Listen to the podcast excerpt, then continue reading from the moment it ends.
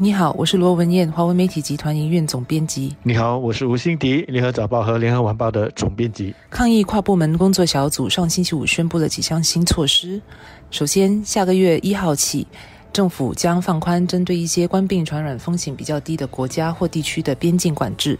从文莱和新西兰入境我国的旅客，如果在入境前的十四天一直待在当地，在抵达新加坡之后呢，就无需履行居家通知，只需要在机场入境处接受检测。而从中国、澳门、台湾等特定低风险国家或地区抵达新加坡的旅客，也只需履行较低的七天居家通知。新加坡这么做，对于我们开始重启我们的旅游业和航空业，是一个重要的一步。会有助于鼓励这些国家和地区的人民来新加坡，但是我相信他们不会一窝蜂的就赶来这里旅游，因为这是我国单方面的这么做。他们在回到他们的国家之后，应该还是需要隔离十四天。这么做对他们当地的人民来讲，还是一个阻碍。我同意文彦的说法，短期内我们不太可能会看到大批的旅客从新西兰或者是文莱用到新加坡，因为从这两个国家来的旅客。回到他们的国家之后，还得遵守自己国家的这个隔离管制措施，所以我自己觉得这一次的放宽，更重要的是一个姿态，那就是要让其他的国家看到，我们是很认真的要重启我们的航空枢纽。我们了解，重新开放门户会有一定的风险，但我们懂得怎么去管理这个风险，也有信心能够把这个风险控制在最低的水平。而且，就如交通部长王以康在接受媒体访问的时候说，目前呢，每星期只有两趟航班从文莱飞到新加坡，载客量呢大约是五百个人。那么从新西兰飞来新加坡的航班呢，每周有四趟，载客量呢大约是一千两百人。所以通过这样有限度的开放，很重要的，新加坡可以从中吸取经验，然后慢慢的再向更多的国家开放，人数也可以逐渐的增加。政府也宣布了一些新的管控措施，来避免本地出现第二波的疫情爆发。从本月二十九号起，乌节路幸运商业中心以及桥北路的柏林大厦将实施管控人流的措施，就是每逢周末，身份证号码尾数为双数的公众可以在双日进入商场，尾数为单数的公众则只限于单日进入。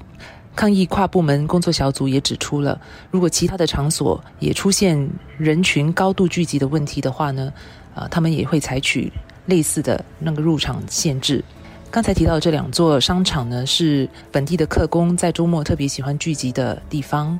当局应该是观察到这两个地方在周末的时候人流量特别高，而实行这样的人流管控措施。我知道不少人对于当局没有进一步放宽堂食的这个人数顶限，以及到亲友家拜访餐具的这个人数顶限，是感到些许的失望。我相信，当我们每天的新增病例进一步的下降，当局应该会配合旅游消费券的这个发放而宣布放宽限制的。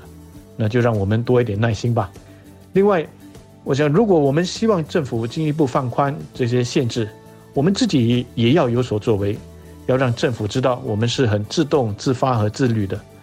可惜的是，我们却从新闻报道中知道，有些人呢，反而是去设法钻这个法律的漏洞。例如呢，不遵守堂食人数的这个限制，说最多只能够五人，他却召集十个朋友一起去吃饭，然后向餐馆订两桌，然后吃饭的时候呢，两桌的人自由混桌交流，完全不把这个防疫的措施放在心里。另外也有一些人偷偷的在家里搞一个几十个人的聚会，那么大家不戴口罩分享食物，高谈阔论。如果越来越多的国人不愿意遵守这种防疫的措施，那么当局在决定要不要放宽的时候，就会越加的犹豫。所以我吁请大家不要做害群之马，延误了大家可以早一点跟更多的这个亲友相聚的时机。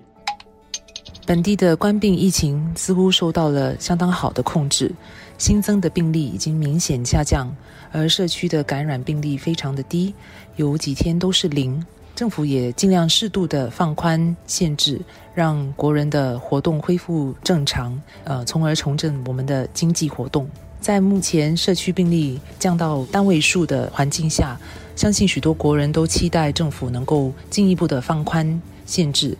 包括让更多人能够在外同桌用餐，能够回到呃卡拉 OK 那边唱唱歌，呃看演唱会等等。但我也相信政府是很谨慎的，特别是在目睹欧洲和亚洲一些国家在开放之后又出现第二波的疫情爆发，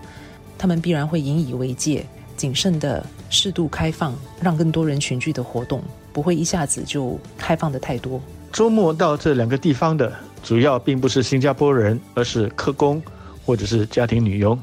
所以对新加坡人的影响应该不是很大。但防疫跨部门工作小组的这个举措，很重要的是在强调一点，那就是我们在防疫方面的这个警戒心，并没有因为每天的新增病例减少而松懈下来。对于人流的这个群聚，对于不遵守安全距离的这种行为，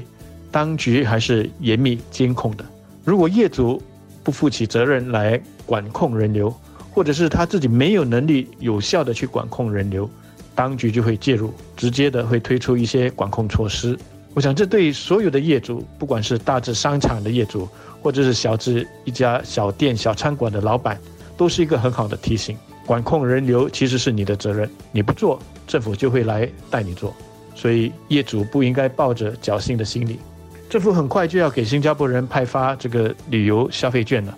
业者和公众在防疫意识这方面就更加重要了。大家都。应该要遵守安全距离，都要戴好口罩。那么这样子的话，我们就可以一方面的安心放心的去重新探索新加坡，一方面也可以给我们的旅游业和零售业带来生机和生气。